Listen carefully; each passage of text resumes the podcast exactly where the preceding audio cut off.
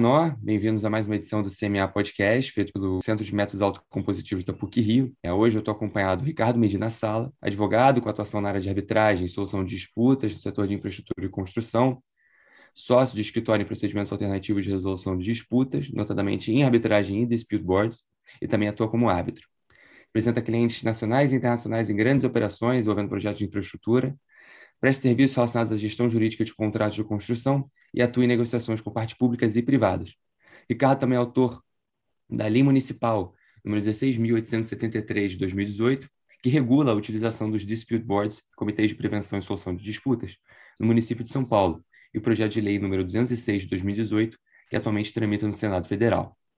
Também estamos acompanhados de Augusto Barros Figueiredo Silva Neto, que é advogado, formado em Direito pela FRJ, onde também obteve o título de Master in Business Economics, como analista internacional pelo Centro de Ciências Jurídicas e Econômicas da CCJE do FRJ.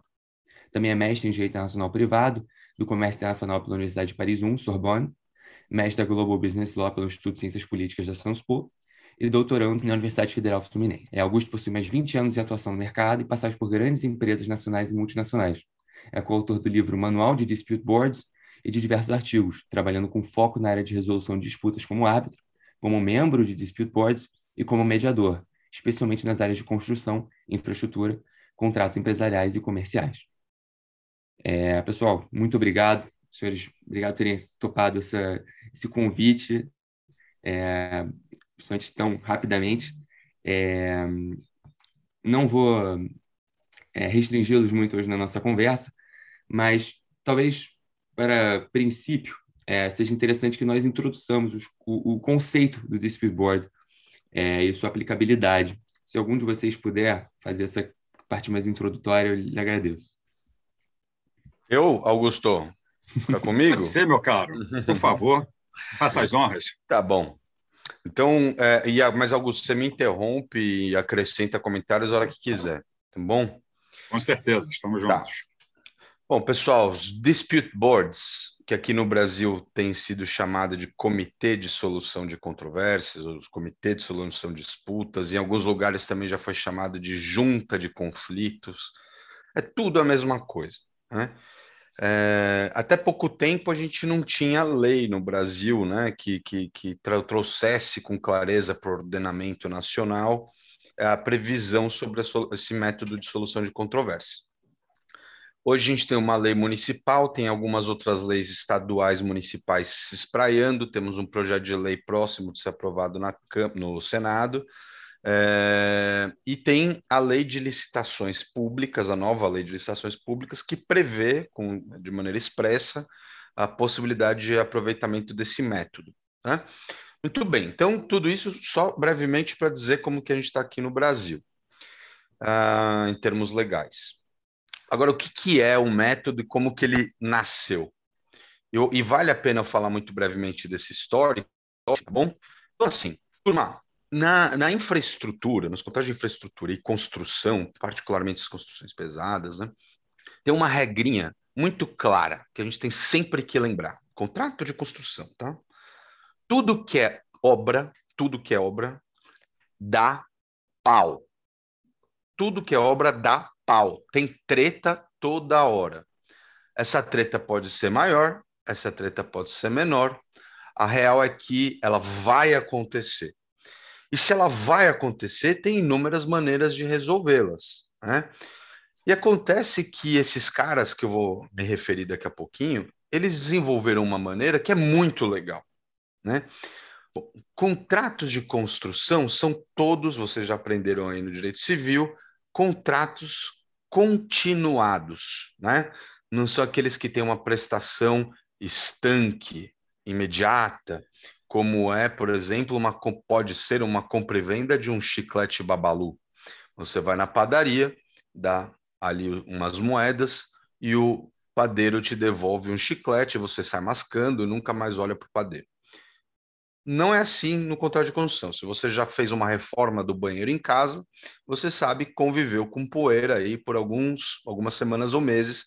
E mesmo a sua obra do banheiro deu pau, porque é uma regra. Né? Ou ficou um pouquinho mais caro, ou atrasou, ou teve que trocar material, enfim, um sem número de possibilidades. Agora, pega essa obra do banheiro e transporte para uma obra ferroviária, uma obra portuária gigantesca. O pau existe e tende a ser maior. É um problemão. Muito bem, como resolver isso daí? Nos Estados Unidos, em Washington, no estado do Washington, não DC, lá em Simão, no noroeste americano, os caras estavam construindo uma barragem é, que eles chamavam então de Boundary Dam.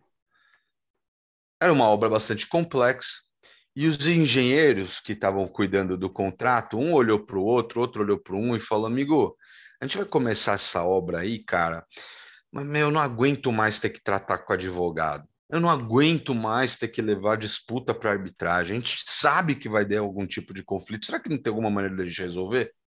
Né? A obra começou e, de fato, surgiu um primeiro pepininho. Aí os caras pegam e chamam, ó, em vez de a gente levar para advogado, chama aquele professor de geologia, pô, a gente está falando de escavação, é um problema de geologia, chama o professor de geologia aqui, pô, vamos ver o que, que ele, se ele ajuda a resolver. É professor de geologia, foi lá e falou: olha, de fato, isso aqui me parece que é um problema de projeto. Considerando que uma parte aqui é projetista, a projetista que é, tem que pagar. Uma parte olhou para outra, a outra olhou para uma e falou: pô, em vez de a gente levar para arbitragem, vamos ver se a gente já observa o que esse cara falou. Enquanto ele estava falando do projeto, pimba, outro problema aconteceu. Um problema de comportas, por exemplo. Puta, vamos aproveitar que o professor está aí para ajudar? Professor, tem um problema aqui na comporta? Ó, oh, mas peraí. Eu sou geólogo. Eu não entendo de comporta mecânica. Mas tem aquele professor da nossa mesma faculdade. Por que a gente não chama para trocar uma ideia aqui? O professor veio, começou a analisar o problema da comporta. Falou, hum, isso aqui é falha de fornecimento. A responsabilidade do fornecedor. Pronto, vamos conversar com. Enquanto o professor estava lá, pau, um outro problema na obra. Mecânico, turbina, sei lá eu. Chama o professor lá. Aí os caras começaram a falar: pô, esse negócio aqui tá indo bem. Eu não concordei muito com a decisão do professor, até tive que pagar daquela vez, nessa outra você que pagou, azar o teu, mas tá legal isso, porque pô, a obra tá fluindo a gente não está aqui se utilizando de, de, estratégias de retenção de pagamento, nem o empreiteiro está atrasando a obra para tentar criar uma moeda de barganha e conseguir uma negociação melhor. Pau! Deu outro problema. Pô, já tinha três professores lá, chega os professores, é professor, vê essa treta aqui também. Pá, pá, os caras chegaram, deram uma recomendação ali, beleza, vamos seguir. Pau! Professor está lá, já recomendação, analisar, pau! E assim foi a obra toda. E a obra foi concluída, cavalheiros e damas, dentro do prazo e abaixo do orçamento. Aí esse cara olhou assim, um olhou para outro e falou assim: Porra, Arquimedes, eureka! Encontramos aqui uma solução muito legal. Vamos chamar isso de dispute boards. O túnel, a, a, entidade de tonelagem dos Estados Unidos é, olhou para aquilo e falou: esse negócio é da hora que vocês fizeram aí, hein? Vou colocar aqui no nosso contrato aqui de túnel. Fizeram o túnel Eisenhower lá com esse board. Obra concluída, dentro do prazo, abaixo do orçamento. Puta, não é possível, velho. Isso aqui é incrível. Uau. Aí veio o Banco Mundial, olhou para aquilo, pô, é da hora demais, vou implantar, sei porque eu vou botar dinheiro num contrato, eu vou exigir que coloquem desse dispute board. Aí foi lá para a FDIC, a FDIC olhou para aquilo e falou, pô, isso é animal, vou começar a sugerir no, nos meus contratos aqui. CCI já bolou um regulamento e tal. Meu, começou a fun funcionar. E, e aí, pô, esses caras inventaram a roda. Hoje a gente não tem mais que inventar a roda, não né? O negócio funciona. Ô, ô Augusto, por que, que você não fala um pouquinho como funcionam os DBs? Exatamente. E aí, assim, pegando um gancho aí no, no que você falou, é interessante, né? Que isso chega para a gente como uma novidade, mas essa história que você está contando aí, ela aconteceu em 1969, né? Então, assim, vê que o tempo de amadurecimento disso, né, até esse primeiro teste, o, internamente isso processando, ali o método se ajustando, o interesse do Banco Mundial, o interesse da, da, da FDIC, que você citou, né, que cria esses contratos padrão para uso em infraestrutura, é, e também trazer o método é, para dentro dos seus contratos e, e formatar suas regras. Isso tudo já tem um amadurecimento aí, se a gente olhar, já tem 50 anos. Né? É, a gente está falando da década de 70, estamos em 2020. Né? Então, acho que esse é um primeiro ponto muito, muito importante, que todos veem que isso não é uma novidade. Né? É algo que já está bem maduro, chega para nós até no momento ótimo, né? bem amadurecido, bem detalhado. Questão de, de uso, né? que assim, aí é importante. Veja, esse pessoal trabalha ali acompanhando o, o, os projetos, mas como é que isso acontece? Né? É, para mim, essa é a primeira grande beleza do, dos, dos dispute dentro do universo dos métodos extrajudiciais, né, de solução de controvérsia, que ele é, o, ele é o único que não é póstumo, né? ele é o único que acontece em tempo real. Mesmo a mediação, ela você tem a oportunidade de mediar, de articular com aquele assunto ali muito fresco ainda, mas você já está ali no problema. Né? Quando as partes optam por ter um DB, principalmente no seu formato permanente, aí a gente detalha um pouquinho mais aqui é, já já, esse grupo, esses profissionais, eles têm a oportunidade de acompanhar o projeto desde o início até o final e talvez até um pouquinho mais, até as últimas tretas ali, os últimos problemas serem, serem solucionados. Né? E com isso, eles têm, eles acompanham o filme o tempo todo, né? eles, eles fazem parte desse filme. A, a, a própria existência do DB cria uma, uma, uma, uma, bolha ali, né? uma, uma, uma sala nova de, de discussão permanente no, no projeto, que é algo inestimável, né? assim como valor lateral de, do DB, de, a opção de ter um DB ou não. Então, assim, ter esses profissionais que são escolhidos pelas partes e no melhor momento, quer dizer, naquele, ainda naquele momento de convergência de vontades, que todos querem o melhor para o seu projeto e, naquele momento, todos podem escolher o que o mercado tem de melhor a oferecer. Né? Isso também é um segundo ponto muito bonito dos DBs, muito interessante, porque na arbitragem, embora você sempre queira os melhores, você já tem um viés ali de um caso de discussão. Se um dos melhores você já sabe que ele tem uma posição eventualmente contrária ao que a sua estratégia, você já não vai querer aquilo ali, né? Mas no caso do DB, não. Você tem a possibilidade de ter o melhor para o seu projeto. Né? Então, você tem esses profissionais gabaritados, escolhidos pelas partes, que vão acompanhar o projeto, não só vão acompanhar, mas como também vão desenvolver um, um link de, de confiança, o ideal que isso aconteça, né? com as partes, que interagindo com eles ao longo da, da execução do projeto, vão ganhando confiança e, naturalmente, essa, essa, essa fluidez na, na prevenção dos problemas, ela vai ficando, vai, vai ganhando qualidade, né? vai, vai, vai ganhando realmente é, é, a confiança das partes e cada vez mais você tem a tendência a, a uma adoção daquilo, das partes, da, da, das decisões dos DBs. Né? E, e, quando a gente fala de decisão, aí a gente já começa a entrar na, no, funcionamento mesmo, na mecânica. Né? Ah, as partes, quando optam por ter um, um DB, esses três profissionais, elas têm que decidir que tipo de poder que elas vão dar para eles em relação aos problemas que vão acontecer. Né? É, lembrando que o DB ele acontece dentro do contrato, ele não é uma, uma um mecanismo jurisdicional como a arbitragem. Né? É, as regras, toda a infraestrutura é, regulatória, ela é federal muito mais pesada. Né? Medina, depois a gente pode falar um pouquinho mais da lei, quando a gente voltar, que tipo de regulação a gente tem na lei, né? Mas o, o dispute board, esse comitê, ele roda dentro das regras de contrato, as regras que forem acordadas entre as partes, né? A regra do jogo está ali dentro do contrato, tudo é dentro do contrato.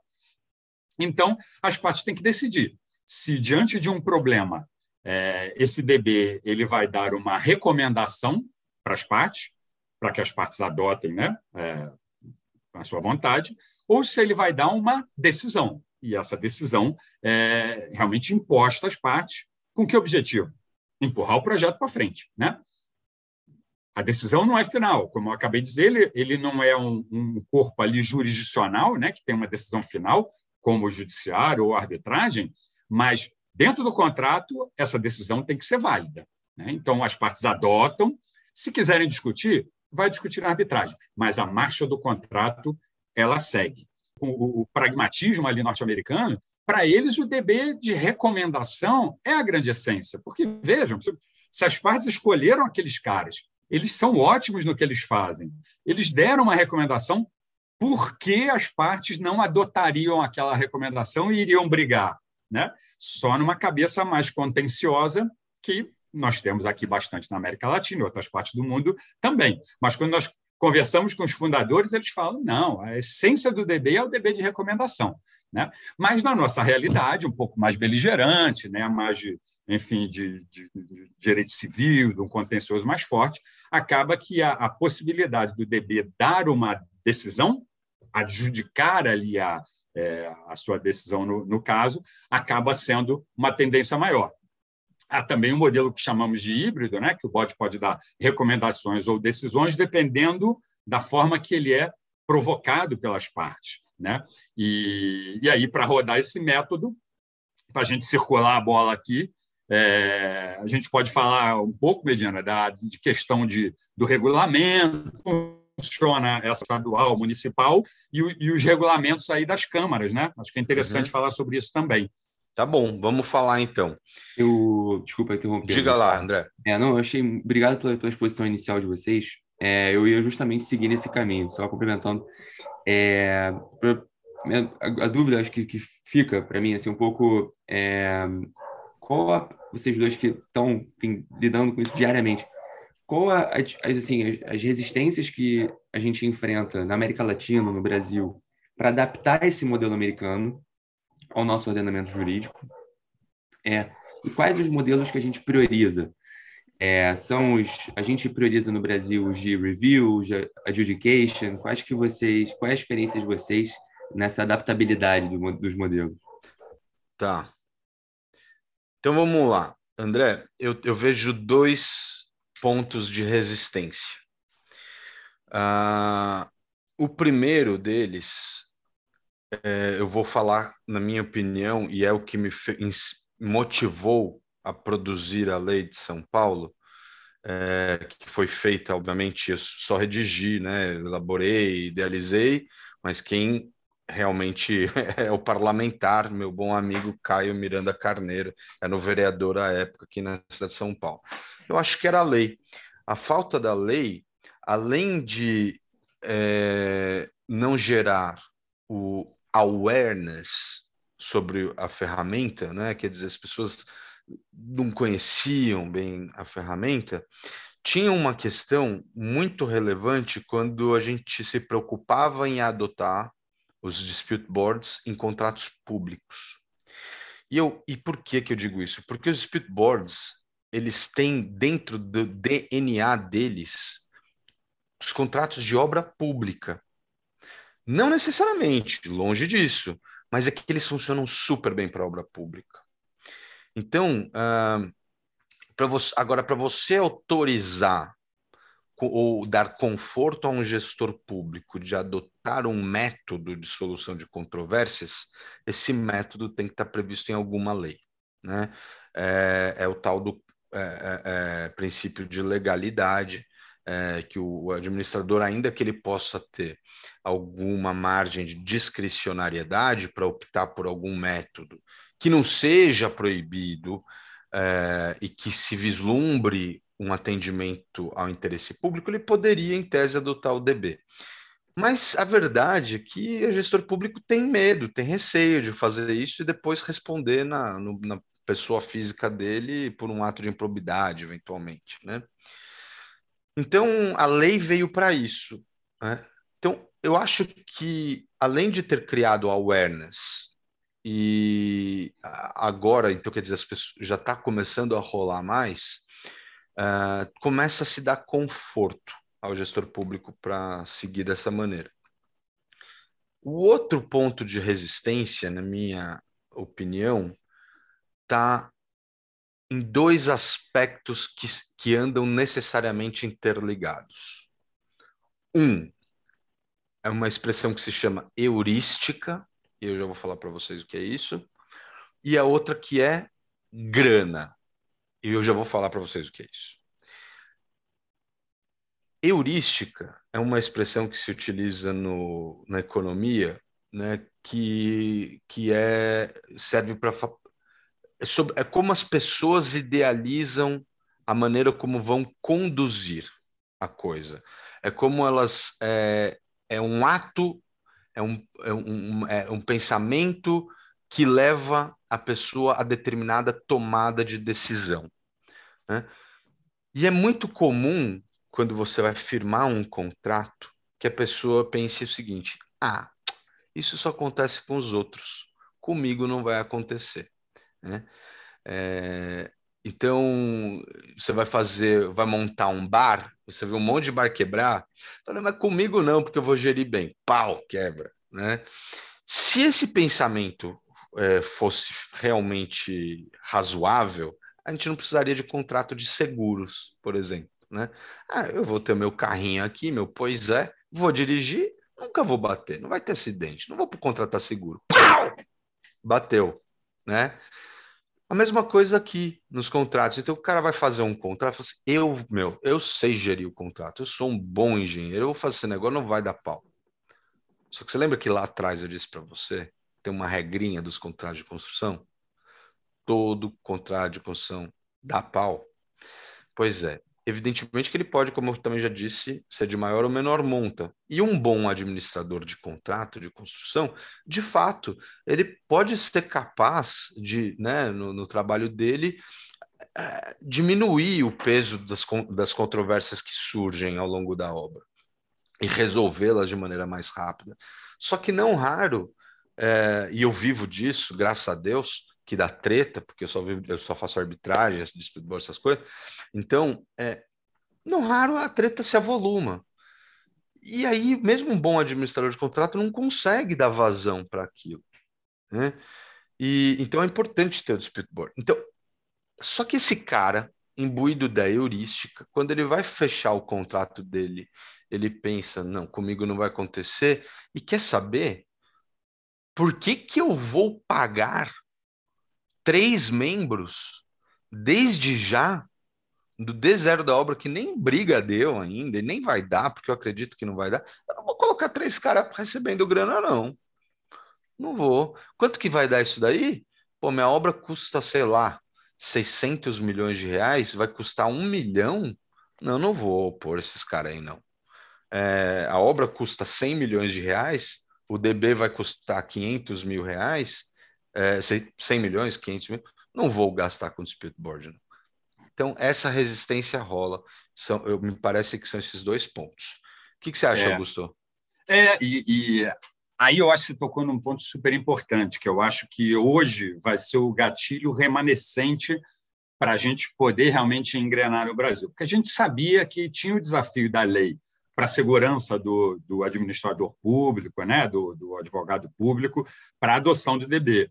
É, isso já está às portas de, de, acabar. Nós já temos leis municipais, enfim, é, já está na lei de, na lei de, na nova lei de, de licitações e o projeto de lei federal está saindo. Então, vai estar tudo pronto.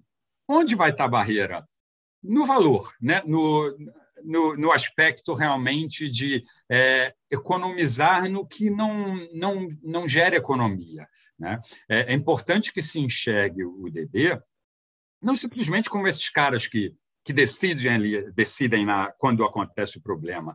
A, a adoção do, do, do, DB pelos, pelos projetos ele, ele cria uma, um, um novo ambiente é, com, com ganhos laterais muito interessantes. Né? Você tem o, o, esse, o ganho de, de, do relacionamento entre o DB e as partes, que faz com que os problemas sejam ali é, ventilados, que venham à tona. É, e como isso acontece? O, o, quando você tem um DB permanente, você esse DB ele faz reuniões periódicas com as partes e faz visitas também, bimestrais ou trimestrais, ao, ao, ao local de execução do projeto. Então, é, o tempo todo se está interagindo. As partes também são, por conta da existência do DEBRE, são é, obrigadas a ter uma gestão melhor da, da documentação do projeto, a gerar informações sobre o projeto. Então, você tem uma, uma cadência maior, você tem um ganho de, de qualidade de documentação do, do, do, do projeto também muito importante. se a gente quiser falar também um outro, uma outra vantagem ainda pouco explorada, está é, tá relacionada a aspectos até ligados à compliance. Por quê? Porque o, DB ele traz uma, uma, uma, janela de transparência ao projeto. Você tem três consultores externos que estão ali acompanhando, e aquele acompanhamento é, gera não só uma possibilidade né, de acesso à reunião, óbvio, de uma forma regrada, porque a reunião é uma reunião de trabalho focada, mas o trabalho desse DB ele gera relatórios. Né? Então, esses relatórios eles têm como circular para os interessados, stakeholders do projeto, dentro das empresas, lateralmente. Então, tem muito mais visibilidade do que está acontecendo ali. Né? Então, assim, é, é, muito importante ver não como um custo, mas como um investimento. Né? Então, no primeiro momento, ah, você enxerga esse valor, ah, não, não vou É um investimento, é investimento. Não fosse isso, nós não estaríamos agora cada vez mais vendo a adoção dos DBs em escala é, nos nossos vizinhos, que de alguma forma estavam até um pouco mais atrás de nós no desenvolvimento do DB, e hoje estão avançando a, a, a passos largos, como no Chile e marcadamente no Peru, que, que está com projetos lindos de, de, do governo, de obras de reconstrução do país, é, todas elas adotando os DBs de forma obrigatória, já hoje pela legislação deles. Isso que é legal, é, e, é obrigatório lá. É Vai fazer obra pública, lá. amigo, só com DB. Só com DB. E, e aí eu acho que vale uma, uma, um, uma nota aí de, de, de, elogio. Eu acho que o momento é bom para a participação dos advogados públicos e das partes públicas que já vêm se adaptando à ideia na participação da arbitragem, que vem crescendo enfim, ao longo dos anos, na, na, na aceitabilidade da mediação, ainda né, aumentando a sua utilização, mas a, a, a regra, né, a toada dos métodos preventivos e extrajudiciais, ela já está bem entendida pela, pela administração pública. Então, é, é interessante ver como no Peru a administração pública já sabe jogar o jogo, nas reuniões que nós temos de acompanhamento, tem, tem transação, tem conversa, tem articulação para evitar aqueles problemas, que é a grande função do DB. Né? A grande função do DB não é dar decisão, é prevenir. 70%, 80% dos problemas são solucionados pelo DB. Então, qualquer cálculo que se faça de quanto custaria isso numa arbitragem, honorários, esse, esse custo em escala dos problemas, eu não tenho a menor dúvida que todas as contas vão indicar a, pela conveniência da adoção do DB. Isso, isso me parece bem claro, mas é algo a ser descoberto ainda, né? Cabe a nós que, que estamos nesse, nesse meio e que podemos realmente passar esse testemunho, é, divulgar o, o, quanto, o quanto mais nós pudermos, né? E, André, eu estou aqui me perguntando se para vocês não valeria a pena compreender bem a diferença entre DB, arbitragem e mediação. Eu acho ótimo. É, acho, acho importante até institucionalmente, é, no podcast, nós fazemos essas é, releituras e, e ser com podcast acadêmico, né, deve ser, é, seja enfim, informativo completo. Se vocês uhum. quiserem essa diferenciação de forma breve, eu acho importante uhum. para quem está nos escutando agora. Tá.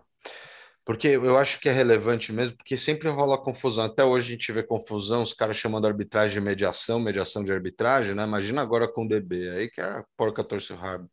Então, é, então é legal a gente esclarecer isso, né? A gente tem muito claramente aqui, certamente entre nós todos os que a arbitragem tem jurisdição, né? Jurisdição significa dizer o direito, jurisdictio, dizer o direito. Quem tem jurisdição no Brasil? Tem jurisdição no Brasil o Estado, que diz o direito por meio do juiz, e essa é uma jurisdição estatal, pública, mas também existe a jurisdição privada, que é aquela que é otorgada pelas partes, os privados outorgam um poder de jurisdição a um particular, esse particular se chama árbitro. Né? Então, são duas formas de dizer o direito: na arbitragem e no judiciário. Em ambos os casos, a gente tem como resultado uma sentença. E essa sentença portanto, tem força de título executivo judicial, ambos. Na mediação, não tem nada disso. Né? Não, o mediador ele não diz o direito. Muito pelo contrário, ele não está ali, aliás, para dizer muita coisa, não. A intenção do mediador é tentar eliminar um pouquinho os ruídos, né, arrefecer um pouco a temperatura das controvérsias entre as partes, para permitir que elas se coloquem novamente numa mesa de negociação para chegar a um acordo pacífico. Né? Então, o mediador ele tem essa função é, é, importante de aproximação. E para isso, o mediador se utiliza de algumas ferramentas que a gente conhece também estudando, é, são métodos, né? cada um tem um método, uma maneira, mas o mediador ele, ele tem, ele aplica algumas ferramentas para é, permitir essa é, a redução dos ruídos. Uma ferramenta, por exemplo, que ele pode aplicar é o seguinte: ele está vendo que o pau está torando entre os caras lá, ele pega e faz o seguinte: ó, oh, irmão, tô vendo que isso daqui não vai resolver agora, senta ali naquele cantinho, vai, vai lá, Júnior, senta lá, Júnior. Aí fala assim, ó, Pedro Henrique, Pedro Henrique, vai você para outro cantinho ali, tá bom? Você fica naquela sala. Muito bem. Aí o mediador volta para o Júnior e chega, Júnior, o que está acontecendo? Fala para mim a verdade. Por que, que você está bravo? Aí o Júnior eventualmente vai contar para o mediador um segredinho ou outro.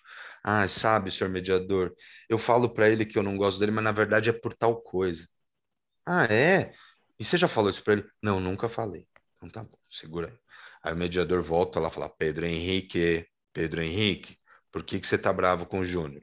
Aí o Pedro Henrique também, às vezes, revela um segredo ou outro pro cara. E o mediador, sabendo dessas informações, não necessariamente vai voltar para o outro contar um segredo, mas ele pode tentar amainar as conversas ciente dessas informações. Ora, se o mediador tem acesso a segredos que lhe são confidenciados, não seria razoável que esse cara tivesse jurisdição para julgar. Afinal, as partes expuseram as suas fragilidades. Quando você vai para a jurisdição, as partes não expõem suas fragilidades. Ela desce o cacete no outro? É só isso. E segura o segredo. O mediador não. Ora, e o DB? Gente, o dispute board ele pode vir a decidir, né? Ele não tem jurisdição. Aliás, muito claro. Dispute boards não tem jurisdição. Lembrando, quem tem jurisdição é árbitro, quem tem jurisdição é juiz. O dispute board não tem decisão. Mas ele decide. Ele pode recomendar, e aí é uma sugestão, uma proposta não vinculante às partes, que elas podem adotar ou não se lhes aproverem, mas ele também pode decidir, depende da competência que lhes é otorgada, né?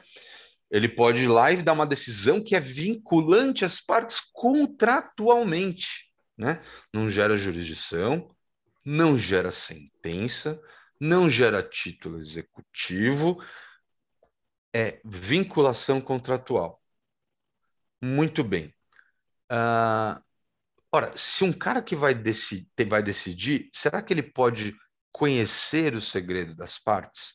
Se utilizar dessas mesmas ferramentas? Ou, às vezes, sentar-se somente com uma parte sem que a outra esteja presente, como faria um mediador?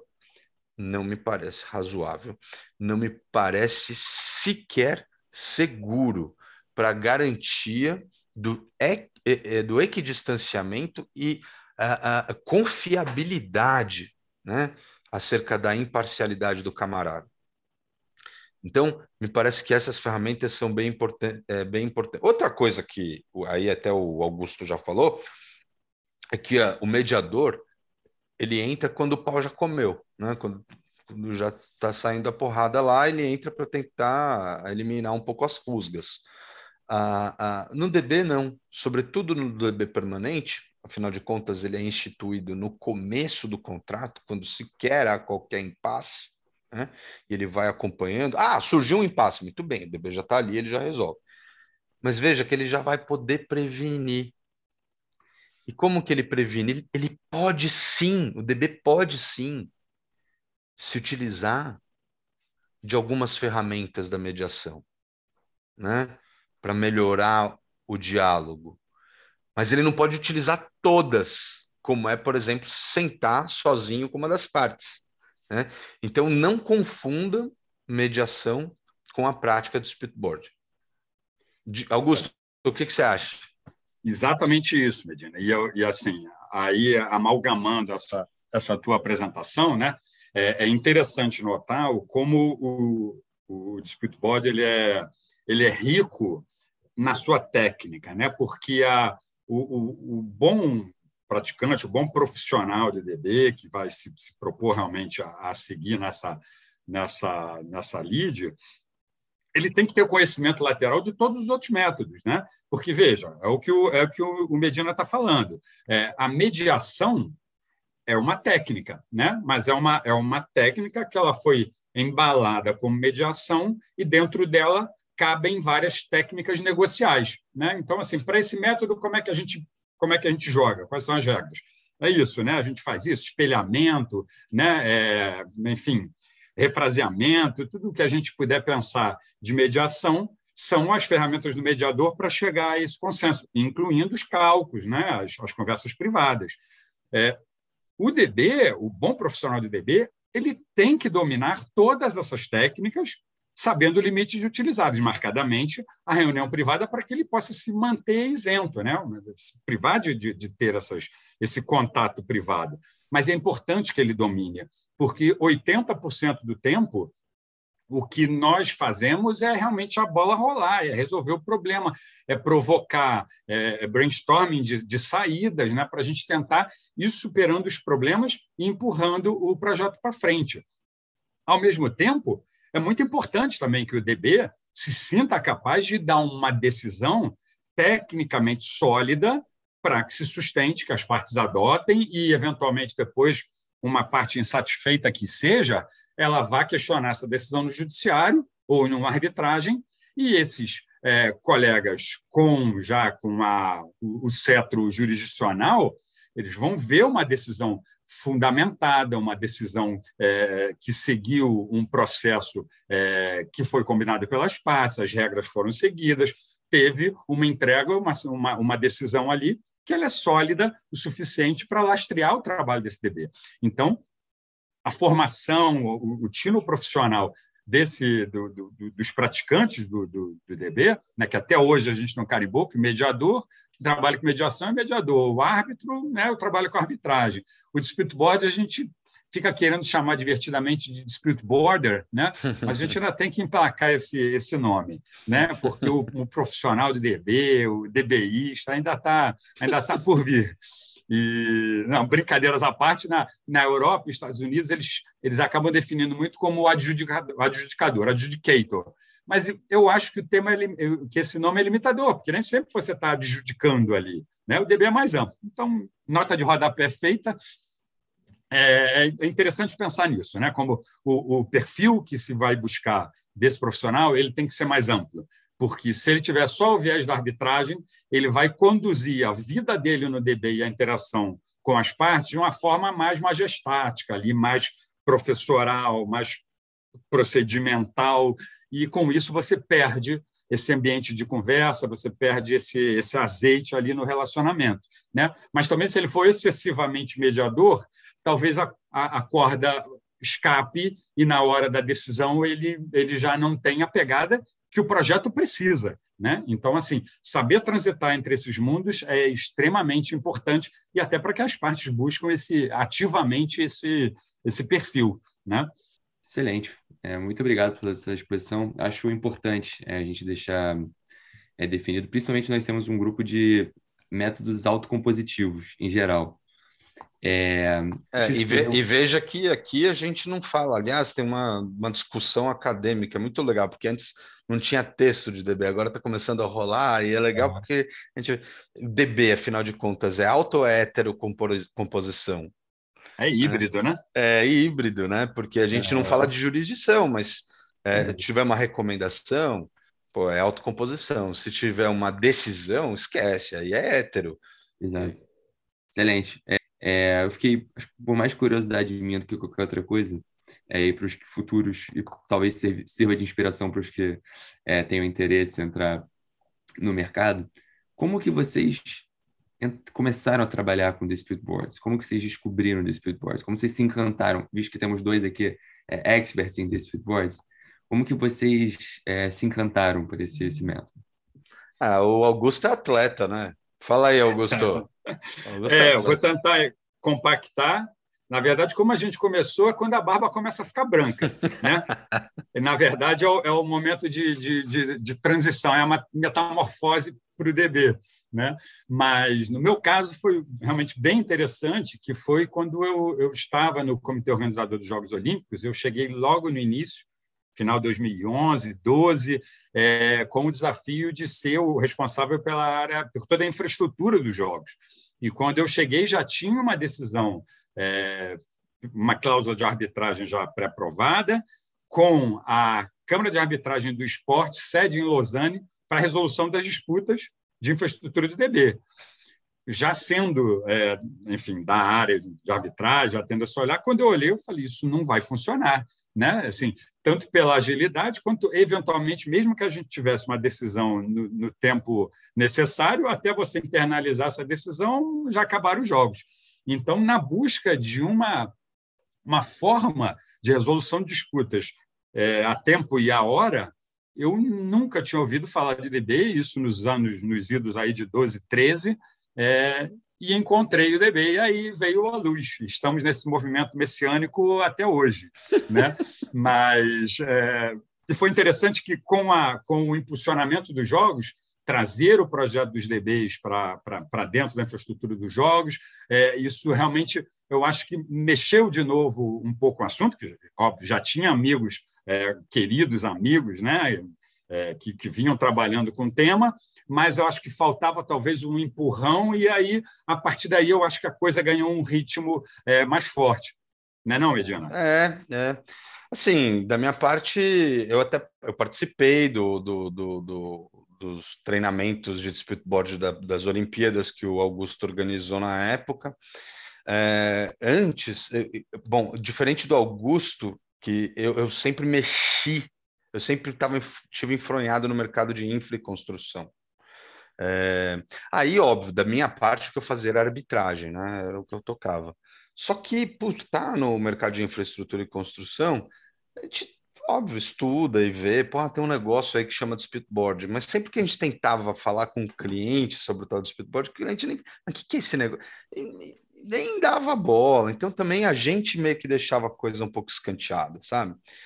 É, a gente tinha bons amigos dentro do IBDIC, que é o Instituto Brasileiro de Direito da Construção, que foram os grandes precursores do dispute board no Brasil, foram os primeiros, foram os membros do caso emblemático do metrô de São Paulo, né, que era o, o queridíssimo, amado Jorge Jobim, que faleceu, é, o Rui Arruda e o Ricardino, então, quer dizer, são os caras tão próximos, e a gente, a gente ia conversar, bom, enfim, por estar no mercado de infraestrutura, é... a gente falava, falava, falava e parecia que enxugava gelo, sabe? Ficava patinando. E aí, quando a gente bolou a lei lá de São Paulo, e, e o, o, assunto começou a borbulhar, o Augusto já tinha feito uns enunciados importantes sobre o speedboard, a coisa começou a pegar, é, a pegar no tranco, aí meio que na meio naturalmente, como a gente já estava chacoalhando há algum tempo, né, Augusto? Quando ia rolar um DB, os caras vinham conversar com a gente. Né? Então, é, ou a gente é membro, ou, ou mesmo advogando nos DBs que a gente ajudou a constituir. É, meio que a trajetória foi assim. É.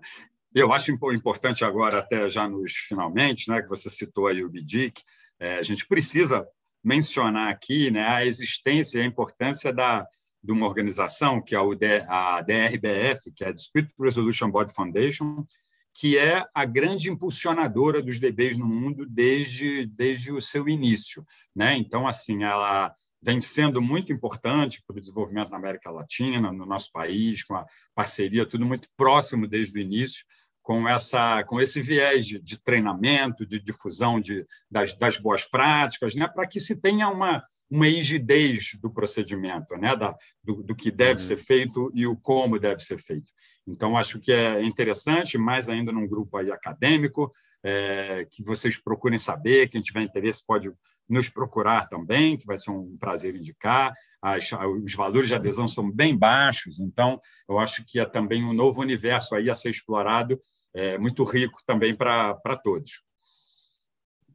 Excelente, muito obrigado. É, como nota final agora, realmente se a nossa, infelizmente, a nossa conclusão, é, vocês dois mencionaram e a gente está vendo que estamos num momento de assim, já beleza, já temos previsão legal em diversos pontos, é, já está nas novas leis de estações, é, certo que o Marçal Justen já comenta sobre dispute boards, é, mas o que, que vocês acham que falta ainda no Brasil? Vocês já falaram de dinheiro, de investimento, mas quais são os próximos passos? Quais são os, qual é o futuro dos dispute boards no Brasil? Já, já, já chegamos mais próximo do futuro que estivemos? É, quais são os próximos passos para deixarmos como uma conclusão? O que, que você acha, Augustão? É, eu tenho um colega nosso que fala uma, uma frase interessante que ele diz que no Brasil as, as coisas demoram muito tempo para acontecer da noite para o dia. Né? E eu acho que é muito assim, fica amadurecendo, amadurecendo, mas chega aquela hora que é bora, é bora. Né? É, de uma forma, óbvio, bem, bem informal. Mas eu acho que nós estamos mesmo às portas disso virar, mesmo porque a gente está vendo nas fronteiras, está vendo nos vizinhos isso acontecer. É, não tem por que nós não, não virarmos essa chave, não, não, não, não se pode pensar em um, um porquê de não, a não ser a educação de si, da, que as partes, o poder público, as partes privadas também enxerguem o valor do bebê, todo o seu valor agregado. Nós somos um dos principais países do mundo no uso da arbitragem. O, o, DB é o grande aliado da arbitragem, né? a conjugação do DB com a arbitragem, ganho vai ser ainda maior. Então, assim, eu acho que está tudo muito pronto. Me parece que a virada da lei federal é o, é o clique de encaixe que está faltando nisso. O trabalho de, de educação, de, de, enfim, de divulgação já vem sendo feita há muito tempo. Nós temos os outros métodos também com caminho bem pavimentado. Então, eu, eu, eu tenho essa, essa impressão que a gente vai ter um, um futuro muito, muito, muito promissor, muito próspero e, e que está aí ainda tem uma névoa, mas parece que quando ela se dissipar, a terra firme está bem à frente, viu? Eu concordo o, com o Augusto, viu? E acho até que é o seguinte, cara, a gente não tem escolha. O DB é uma ferramenta espetacular. Cara, a gente descobriu a cura do câncer, velho. E aí você não vai tomar Fato. remédio? Pelo amor de Deus. É, tem negacionismo por tudo que é lado, a gente sabe, né? Ninguém gosta muito de tomar uma vacina pelo visto, a galera aí. Mas, é, tirando o negacionismo, é a cura do câncer das obras obra não para com o DB. Sabe quantas obras tem parar? Em 2018, o Tribunal de Contas acho que publicou um levantamento, eram, era mais de 14 mil obras paradas. Cara, a gente tem uma vacina para isso. É, veja, veja que oportunidade a gente tem de entendendo o DB. Pega essas obras, instaura um DB, faz o saneador ali, resolve os problemas e continua até o final. Ele entra, resolve e acompanha. Vamos empurrar esse projeto para frente, vamos, está resolvido. Pelo amor Entendeu? de Deus. Vai gente. resolver, é, é, assim que deve ser. Então, é isso, cara. A gente tem a ferramenta, assim, e agora o mesmo Tribunal de Contas é uma loucura. Esses caras são ótimos. É... Veja só, o, o, saiu a lei, então, né, do, de, de novas contratações. Ih, escapou aqui a, a tela de vocês, peraí. É, saiu a nova lei de contratações públicas, uh, autorizando o uso do DB.